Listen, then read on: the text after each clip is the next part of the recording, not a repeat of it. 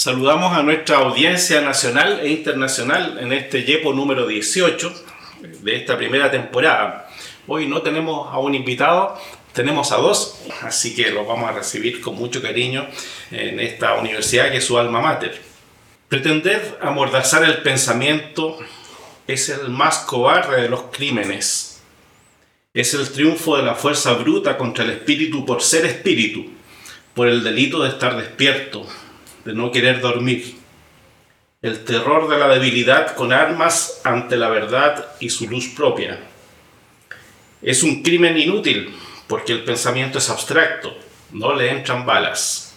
Este es un epígrafe de Vicente Huidobro que nos comparten María Angélica Rojas y José Fernández, que son nuestros invitados. Ellos son autores del libro El golpe al libro y a las bibliotecas de la Universidad de Chile publicado por Ediciones UTEM en el año 2015.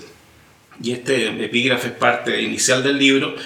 Recibimos entonces a José, quien es en este momento profesional en el Archivo Nacional de Chile, trabaja en coordinación y vinculación con el medio, encargado de investigación en el Archivo Nacional de Chile. Y a María Angélica, quien está trabajando profesionalmente en la Subsecretaría de Derechos Humanos del Ministerio de Justicia y Derechos Humanos área de archivos. Bienvenidos y lo recibimos con mucho cariño junto al director del podcast, Cristian Cabezas. Bueno, hola, buenos días. Muchas gracias por estar aquí con nosotros a hablar del libro y hablar de la forma en que ustedes abordaron este proyecto que es muy interesante, muy llamativo. Cuéntenos sobre el origen del libro, qué es lo que han visto ustedes en el desarrollo del tiempo respecto de, la, de lo que quisieron comunicar. Primero que nada, claro, agradecer la, la invitación al profesor Guillermo, a, a, Cristian, bueno, nos sentimos en casa, como bien dije antes, nuestra, nuestra materia, la Escuela de Bibliotecología UTEM, y como Angélica en ese entonces, bueno, esto, esto partió, claro, como un ratito antes del el año 2007 como un seminario de títulos y siempre comento que partió como una inquietud eh, de un grupo de estudiantes justamente en un contexto como también de luchas estudiantiles porque en ese entonces está, ocurría todo lo que era la había ocurrido la revolución pingüina recientemente en 2006 y todo un cuestionamiento a la loce y a la herencia de la dictadura en, el ámbito educacional siempre comento esto porque ahí partió como también una inquietud para nosotros como estudiantes de conocer cuáles habían sido las consecuencias para nuestra carrera en ese entonces que estábamos estudiando, para la bibliotecología, para nuestros colegas, los bibliotecarios y bibliotecarias, porque encontramos que lamentablemente, claro, faltaba un relato, como que no, no había una, una historia clara respecto a lo que había ocurrido en esos años, y tampoco había muchas fuentes de todo tipo para poder llegar a esa información. Entonces estaba esa interrogante y fue yo creo que lo que nos motivó a, abordar este tema. Además que siempre existían muchos relatos con respecto, por ejemplo, a la quema de libros, a la censura en dictadura, pero nadie quizás lo había abordado desde el ámbito de nuestra profesión en específico. Y ahí, ahí parte un poco la, la inquietud por investigar este, eh, este, tema, que tuvo caminos, distintos caminos que después lo pudimos completar el, finalmente la publicación del, bueno, fue nuestro seminario de título y lo publicamos en el año 2015. Fue un camino bien interesante para llegar a eso después. Si tú tienes Bueno, primero que nada, también saludarlo a todos los que nos estén escuchando y agradecer la invitación tanto a Guillermo Toro, que fue mi profesor, Carlos Utem, a Cristian Cabezas también, grandes, grandes colegas, y decir que, claro, para nosotros esto partió como una inquietud, como bien dice José, de saber lo que le había pasado a nuestros colegas, de saber sobre esta historia más allá de los libros, sino también desde lo humano conocer la, la, experiencia, los traumas y darle voz a esas personas que a lo mejor no la habían podido tener en, muchos años, muchas décadas. Entonces, creo que eso es lo lindo de este trabajo, es poder eh, complementar el, el, material físico, que es la pérdida muy valiosa de objetos, de libros patrimoniales, muchos de ellos, pero también trauma, el dolor que significó para muchas familias el quedar sin trabajo, el vivir situaciones muy ingratas. Entonces, yo creo que es importante en esta investigación haber logrado profundizar a ese nivel. Y bueno, también aprovecho de saludar a quienes nos entregaron la oportunidad de hacer esto, quienes confiaron en nosotros, que fue Cecilia Jaña, nuestra profesora, y al profesor César Cerda Albarracín, que yo sé que él está con hartos problemas de salud y no me gustaría dejar de saludarlo. En el prólogo, Gabriel Salazar se refiere a este libro como un ejercicio de memoria y de desagravio, incluso dice, hacia el libro. Esta época estaba bastante enterrada en la memoria de Chile. Yo creo que eh, si hay un, un, gran valor de este libro y, y, por qué ha tenido tanto impacto internacional, incluso por qué nos miran tanto, eh, eh, está ahí en el rescate de, de, de esa memoria. Creo que, que, ahí tenemos nosotros mucho todavía por revisar. Creo que este es un ejercicio que no ha terminado. De hecho, yo te preguntaba porque veía que tu libro está lleno de, de etiquetas, apostillas, y yo dije, es que esto es dinámico, esto, esto se va a seguir descubriendo. ¿Ha cambiado la perspectiva de ustedes ahora con los años respecto a, lo que ya ustedes mismos publicaron como autores? Yo creo que sí. Ha cambiado sobre todo porque hay algunas voces que ya no están. Logramos dejar el testimonio, por ejemplo, de Alberto Villalón, logramos dejar el testimonio de personas que, que ya no tienen la oportunidad de, de dejar estas memorias, pero que las futuras generaciones de bibliotecarios sí van a poder encontrar esas voces no están silenciadas. Entonces es muy bonito que, que, podamos tener este recuerdo, creo yo. Y creo que, que, además fue muy complejo para la época en que lo hicimos. Y claro, en sus palabras podemos seguir encontrando más detalles que a lo mejor en, en, el, en el momento no vimos. Creo que, que para nosotros como estudiantes teníamos una perspectiva mucho menor que la que tenemos ahora como, como profesionales, que podemos darle otra vuelta y encontrar más detalle, más profundidad en cada palabra. Sí, sí, eh, complementando también, claro, es cierto, como que, como decía, claro, el, el, libro es como dinámico. Una vez, nosotros también escuchábamos una entrevista de la, de la profesora Diamela del TIP, que al final decía que ella, en el fondo, cuando, bueno, ha escrito obviamente muchos libros, y finalmente el libro deja de pertenecerle a, lo, a, los autores cuando uno ya lo logra publicar. Como que también, claro, había una apropiación cuando hemos ido a, a distintas instancias de donde han invitado a seminarios, entrevistas, conversatorios con distintos tipos de personas y, y hay, claro, también un, intercambio que se da a partir del, del libro que sentimos que, claro, también las marcas de la que uno, nosotros mismos le, le ponemos tienen que ver con las preguntas que nos van haciendo eh, o con cosas que a lo mejor nosotros mismos hemos ido encontrando, como dice Manigírica, también nosotros pudimos desarrollar también profesionalmente y en, en ámbitos de trabajo en bibliotecas o en archivos también en, mi caso, entonces también nos, nos permite, claro, a través de los mismos testimonios de los colegas, darnos cuenta como de la importancia de, de nuestro rol en la, en la sociedad y en momentos a veces incluso muy complejos, o sea, no dejo pensar, por ejemplo, en el testimonio de la hija de María Bustamante que nos comenta en el libro, claro, las decisiones que ella tomó, por ejemplo, el mismo día del golpe de Estado, respecto, claro, a cómo proteger los bueno, a los estudiantes, sacarlos de la sede el mismo día del golpe a los que pudo y, y los libros esconderlos en un, en un lugar del, de la biblioteca, pero también como ella, por sus conocimientos, como que ella veía venir un poco ese episodio tan traumático para nuestra sociedad y a veces también a mí me pasa claro que nosotros como profesionales de información también podemos captar a veces desde nuestro ámbito las cosas que están pasando en nuestra sociedad. O sea, yo veo, lo conversábamos a veces cuando fuimos a la, Universidad de Chile hace poco y, y también en los últimos conversatorios, como por ejemplo en ese entonces ya existían, en el libro hablamos por ejemplo de, se censuraron libros para después instalar otros libros de mentiras, como por ejemplo el libro blanco, el libro Chile ayer y hoy, lo que editaba la dictadura, y que hoy día es como lo que vemos con las fake news. Entonces, eh, así sentimos nosotros como bibliotecarios, también esto eh, no, no, también no, siempre como que está ahí como este llamado de, de alerta que nos hacían nuestros colegas con cosas que ellos mismos veían, incluso antes de, de los episodios que relatan después posterior al golpe. Sí, es cierto, es dinámico el, el, un libro cambiando, pero también va cambiando las lecturas también que uno mismo puede hacer y, y la inquietud que a lo mejor puede, puede ir abordando. Bueno, yo quería hacer un recordar a don Alberto Villalón, que ya lo mencionaste, hay varias partes del libro en las que ustedes citan las conversaciones que tuvieron con él, los distintos temas que hablaron con él. Hay uno que me impresionó y quería al menos así hacer una, un parafraseo de lo que dice.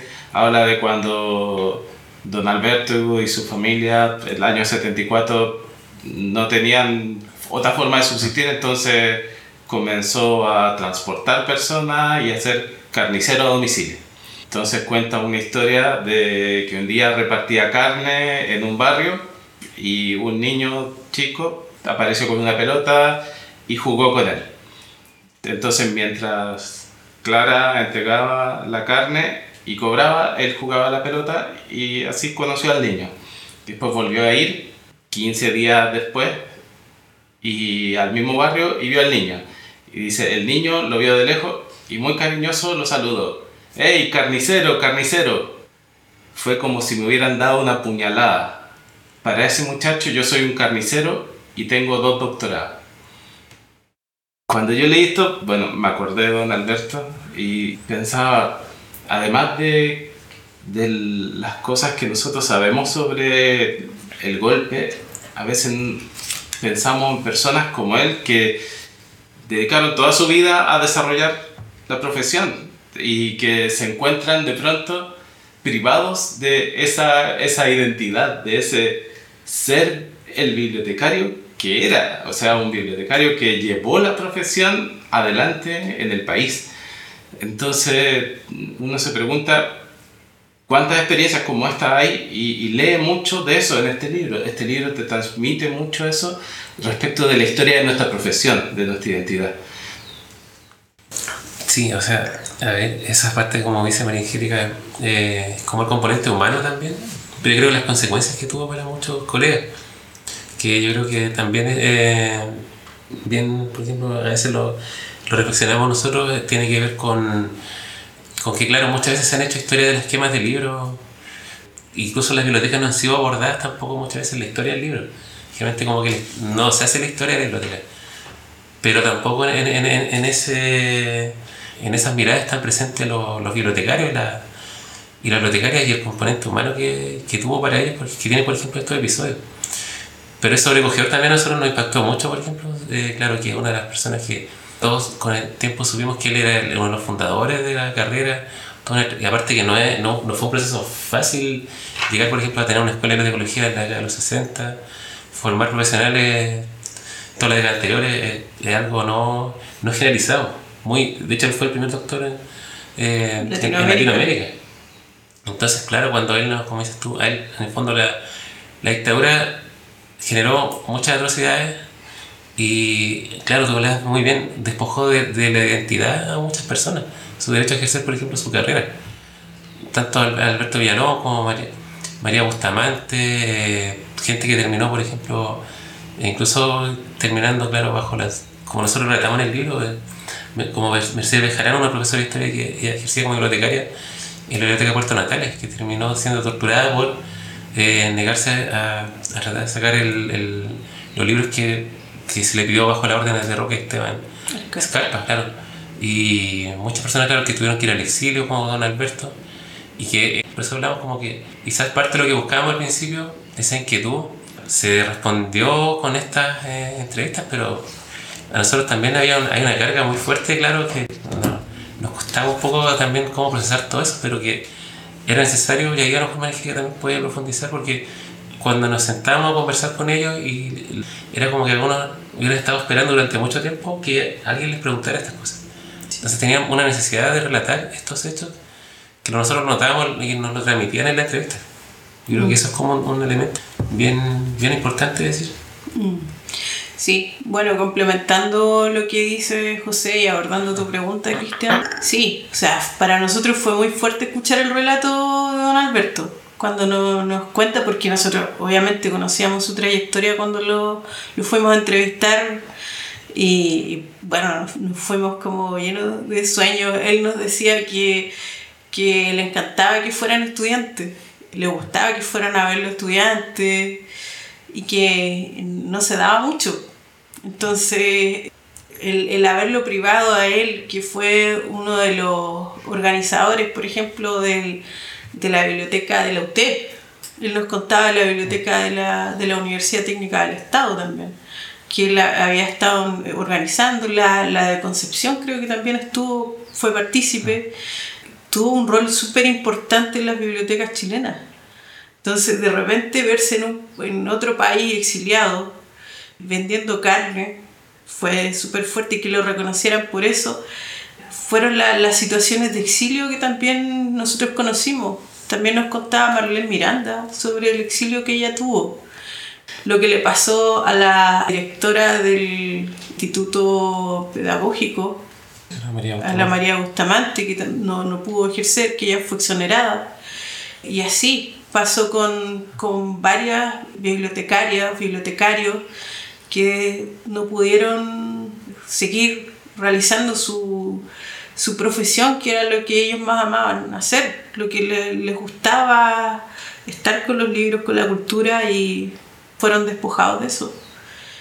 Eh, fue súper fuerte creo que, claro, nosotros a lo mejor sin ser periodistas, sin ser, simplemente por la curiosidad de, de conocer esas vivencias, nos llevamos una carga bien fuerte. A nosotros no, nos costaba un poco transcribir cuando teníamos que revisar las entrevistas, a veces terminábamos con, con harta pena, porque como bien dice José, nuestra profesión ha sido por años tan invisibilizada. Nosotros como que no existiéramos para el, para el resto de las profesiones, como que fuésemos simplemente los, los mediadores, pero eso, eso como que hubiese un botón mágico que las cosas aparecen de repente, todas las fuentes de las bibliotecas aparecen y, están como por arte de magia y no porque hay un profesional que está trabajando para que eso esté. Esa, eso también ocurre y ocurrió en ese, en ese entonces. Y, y, cuando nosotros llegábamos a entrevistar a los bibliotecarios era como que nos estaban esperando. Como que por fin llegó alguien y me pregunta qué es lo que me pasó. Y no, nos entregaron esas memorias y fue, como, como les contaba, muy fuerte, pero muy bonito porque pudimos plasmar en, en un libro lo que le pasó a los bibliotecarios chilenos y yo no sé si en algún otro país de Latinoamérica hay algo así todavía. No lo sé, creo que no. Quería mencionar a María Elena Liste como eh, la bibliotecaria más joven que entrevistamos. Ella llegó el 75 a trabajar a la Universidad de Chile. Y a ella, después, años después de que la entrevistamos, le dio Alzheimer. O sea, ah, la entrevista es lo único que queda de ese... Sí, un semi prematuro. Entonces, sí, eh, son cosas súper fuertes pero que, que es importante que, que, hayan quedado, porque quedan en nuestra historia y, y han registrado, que el registro de que los bibliotecarios sí lo pasaron mal. O sea, hay un grupo de bibliotecarios que lo pasó mal. Hablando de los libros y las bibliotecas, nosotros entendemos el libro como un objeto cultural valioso de transmisión del pensamiento. Uno podría no estar de acuerdo con lo que piensa alguien, un autor, pero es valioso que el autor tenga la libertad de expresar lo que piensa y que los demás tengamos la libertad de interpretar lo que él piensa y criticarlo y hacer una lectura crítica. Pero ya cuando los, los libros se convierten en, en objetos de, de, persecución, estamos en un escenario casi de antiutopía, es como el, el, Fahrenheit 451, donde ahí tenían que memorizar los libros, decían yo soy el Quijote de la Mancha, decía una persona, porque habían hecho desaparecer los libros. O sea, nos, esto de perseguir a los libros y con ello a las bibliotecas nos lleva pero a los peores escenarios anti utópicos, distópicos, ¿no? Eh, eh, no, lo asociamos con el régimen nazi. En el caso de Chile, eh, esto responde a una doctrina de seguridad nacional, ustedes lo dicen, dicen en el libro, que además tiene, pasa la frontera de, de los países de América y y se impone en Chile. Eh, existe el concepto que ustedes traen también de biblioclastia, ¿no? que lo asociamos a iconoclastia, en el fondo sí. destruir todo lo, lo, icónico y con eso destruir los libros y las bibliotecas. Esa, eso realmente, como está en la misma cubierta del libro, se traduce en una quema de libros en Chile y en una racia que se hace sobre las bibliotecas. Incluso la Biblioteca Nacional de Chile fue en un momento allanada todo eso me imagino que ustedes siendo estudiantes jóvenes, no sé, no lo habían ni siquiera soñado que, era parte de nuestro pasado reciente, porque una vez más lo digo, esto estaba muy cubierto, muy tapado, había un tupido velo aquí sobre todo este tema y, es un tema que aún cuesta tratar, aún hoy día en el siglo XXI nos cuesta y hablamos neutralmente como interventores para nombrar a personas, por ejemplo. ¿Qué, qué impacto recibieron ustedes en ese momento como estudiantes al investigar esto y al saber de esta esquema? Yo creo que algo se, se sabía, pero no al nivel en que ustedes llegaron a, a, tener documentación que refrenda lo que están diciendo. Ustedes tienen ahí en el libro eh, copias de decretos firmados con nombres de personas. Eh, es un testimonio directo de, de, de esa historia oculta. Sí, es cierto la palabra, nos impactó. Entonces, como futuros profesionales, después cuando sigo investigando también, eh, cada vez que encontramos, claro, nuevos testimonios de este plan sistemático en el fondo para abordar unos aspectos que, la, que también, bueno, se habla mucho de los pilares de la dictadura, por ejemplo, de, de la FP, de la salud, de todos los elementos muy esenciales en una sociedad, pero no se habla mucho a veces como del, del ámbito cultural. Entonces eh, nos encontramos nosotros, hay una, una, reflexión que hacíamos con el profesor César Zeta cuando hacíamos las formulaciones del marco teórico, que él no, hablaba que, que esto fue un fenómeno que se dio en, en, extensión y profundidad, el tema de la censura. Entonces cada puente que fuimos encontrando, cada testimonio, nos fue eh, refrendando creo, esa, esa teoría de que claro, esto fue algo que se dio a lo largo de todo el territorio, pero también incluso a niveles... Eh, de profundidad que claro la gente que a lo mejor que es ajena a nuestra profesión no se imagina. Como por ejemplo que los militares llegaran a, a ciertos campos del D-Way a buscar los, eh, los, libros que están en el 300 por ejemplo en una biblioteca. Todo lo que son las ciencias sociales. Sí. y, y, que claro en el fondo da cuenta de nosotros claro hablamos de que la lectura era como bien decía el profesor hubo una racia en un comienzo. Y nosotros en el libro hablamos de operación limpieza. Fue para generar como un shock. Que también, también ahí no no, no somos un poco claro la teoría que tiene Naomi Klein. Y después se fue institucionalizando la censura en cuerpos como, por ejemplo, lo que, lo que hizo la DINACO después ya más a mediados de la década de los 70 y, y los años 80. Pero sí, a nosotros nos sigue pareciendo fuerte que, claro, que lamentablemente estos temas como sociedad chilena pasen, entre comillas, colados porque vienen de una trayectoria también, de una vocación de censurar muchas veces desde el poder y que a mí me, me, me, preocupa, claro, también, como bien decía este profesor, el, en, el, en, el, ámbito de, de claro, si uno aspira como sociedad, una sociedad mejor, quizás eso puede ser una búsqueda, quizás siempre buscamos una utopía de una sociedad mejor, más democrática. Pero está el peligro de la antiutopía, la distopía de una sociedad censuradora, que es lo que nosotros vimos ahí reflejado y que podría ocurrir. No sé si me quería sí. En, el, en nuestro libro el, subtítulo es Limpieza y Censura en el Corazón de la Universidad, justamente porque nosotros eh, también nos basamos en un, en un libro que se llama El Golpe Estético, que tiene que ver justamente con las imágenes que la dictadura propagó, por ejemplo la moneda de 10 pesos con el símbolo de la libertad, la llama la libertad, el borrado de los murales de mata todas esas cosas que eh, se llamaron, estuvieron en los periódicos, en la revisión de periódicos que nosotros hicimos en la, Biblioteca Nacional, eh, se llamaba la Operación Limpieza. Nosotros dentro del libro también mencionamos la Operación Limpieza. Esa Operación Limpieza también estuvo eh, en, el libro, también, también llegó al libro, llegó al objeto libro como tal. Entonces se, se, perseguía a las personas que tuvieran libros de, de la Unión Soviética, sobre China, sobre diversas eh, cosas. Cuando fuimos a entrevistar a las bibliotecarias de la, de la Universidad de Chile nos hablaban, por ejemplo, de que ellos sacaban las revistas, incluso en, en la biblioteca de música sacaban las revistas que eran de la Unión Soviética, de China. Entonces sí, sí tenían un componente, lo que ocurrió en las Torres San Borja también tiene que ver con eso, de mostrar una imagen, de quemar libros, estas fotos que, que toma Cohen Wessing, que nosotros ponemos en la portada acá, son una forma de shock, una forma de, de imagen, de mostrar lo que está malo, lo que estamos limpiando con fuego lo que el, el, picar los libros de la editorial Kimantú fue el destruir lo que está malo, el limpiar este país de lo sucio, de lo feo, de lo malo. Entonces, claro, claro que sí hubo una, una persecución que tiene que ver con esta imagen. La imagen tiene mucho que ver con lo que se le quiere decir al ciudadano común. Sí, cortito.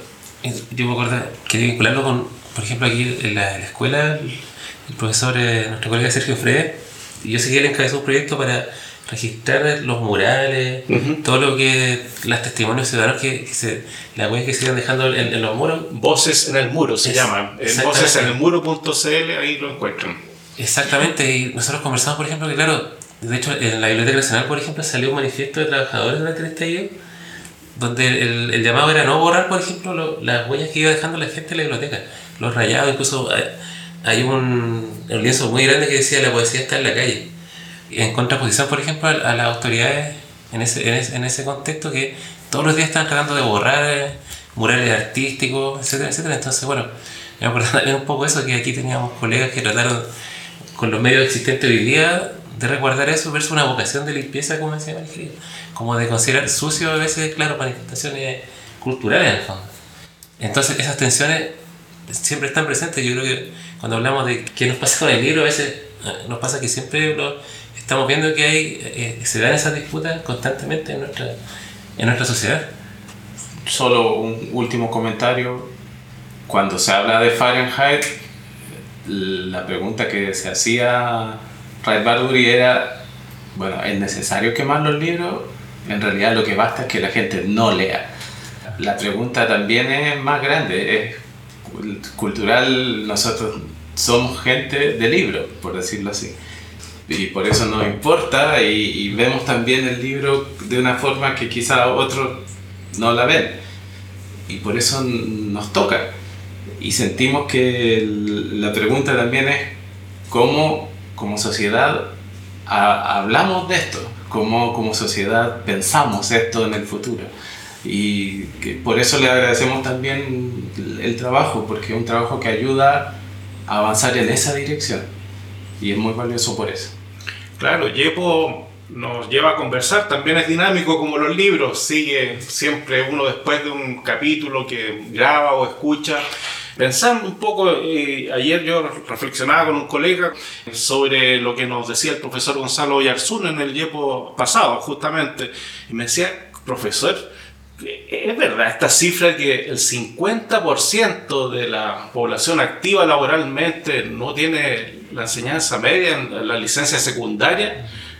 Y me- él se sorprendía mucho. Yo le decía, mira, a lo mejor tú estás viendo Santiago, Chile, tu entorno, pero la verdad es que si tú miras el país completo, si piensas tú en las regiones donde no hay ni librerías, uno quiere comprar en un pueblo un libro y no hay una librería, con suerte la gente lee la portada del diario, realmente yo creo que la cifra es así, es real.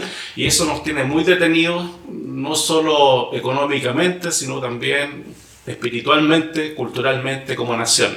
Así que muy cierto lo que plantea en este caso Christian sobre Bradbury, ¿cierto? Y, y se está cumpliendo hoy, lamentablemente, esto de que nos están quemando los libros, pero como no hay una habilidad para, para leer, para interpretar los mensajes correctamente, estamos expuestos a lo que nos digan.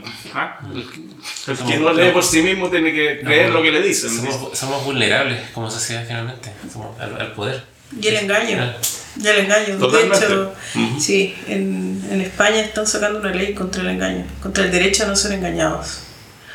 Sí, es súper importante eh, el tema de los libros, porque en el fondo, claro, algunos teorizan sobre el libro como un ser humano, como el libro hombre, se habla, como que tiene una desgracia compartida con el ser humano, que cuando se quema el libro, el eh, quemar libros equivale a matar. Quedamos una vez más sorprendidos nosotros mismos de nuestra profesión y de la misión que tenemos y, y el rol. Cada vez le tomamos más el peso a través de Yepo a la misión profesional de los bibliotecarios. Aun cuando no nos conozcan, aquí estamos y seguiremos estando. Muchas gracias por la visita, No. José, eh, María Angélica. No, agradecidos nosotros, profesor eh, Cristian, gracias por, por la invitación. Muy necesario, claro, eh, estos espacios y bueno, muy importante lo que están haciendo a través de, de Yepo, claro, ayudando claro, a difundir el rol que tenemos como, como bibliotecarios y bibliotecarias en nuestra sociedad. Sí. Junto con agradecer también invitarlos a leer a leer El Golpe al Libro. Ha sido súper difundido, está en, en varias bibliotecas de varios países, ha sido analizado, tiene algunas reseñas, pero de todas maneras siempre es bueno leerlo para, ojalá para las nuevas generaciones, no olviden estas voces que vivieron en unas épocas no tan felices y que también tuvieron que vivir cosas y sus consecuencias, las consecuencias de la dictadura. Entonces, ojalá que, que puedan eh, tener el acceso a él. Muchas gracias.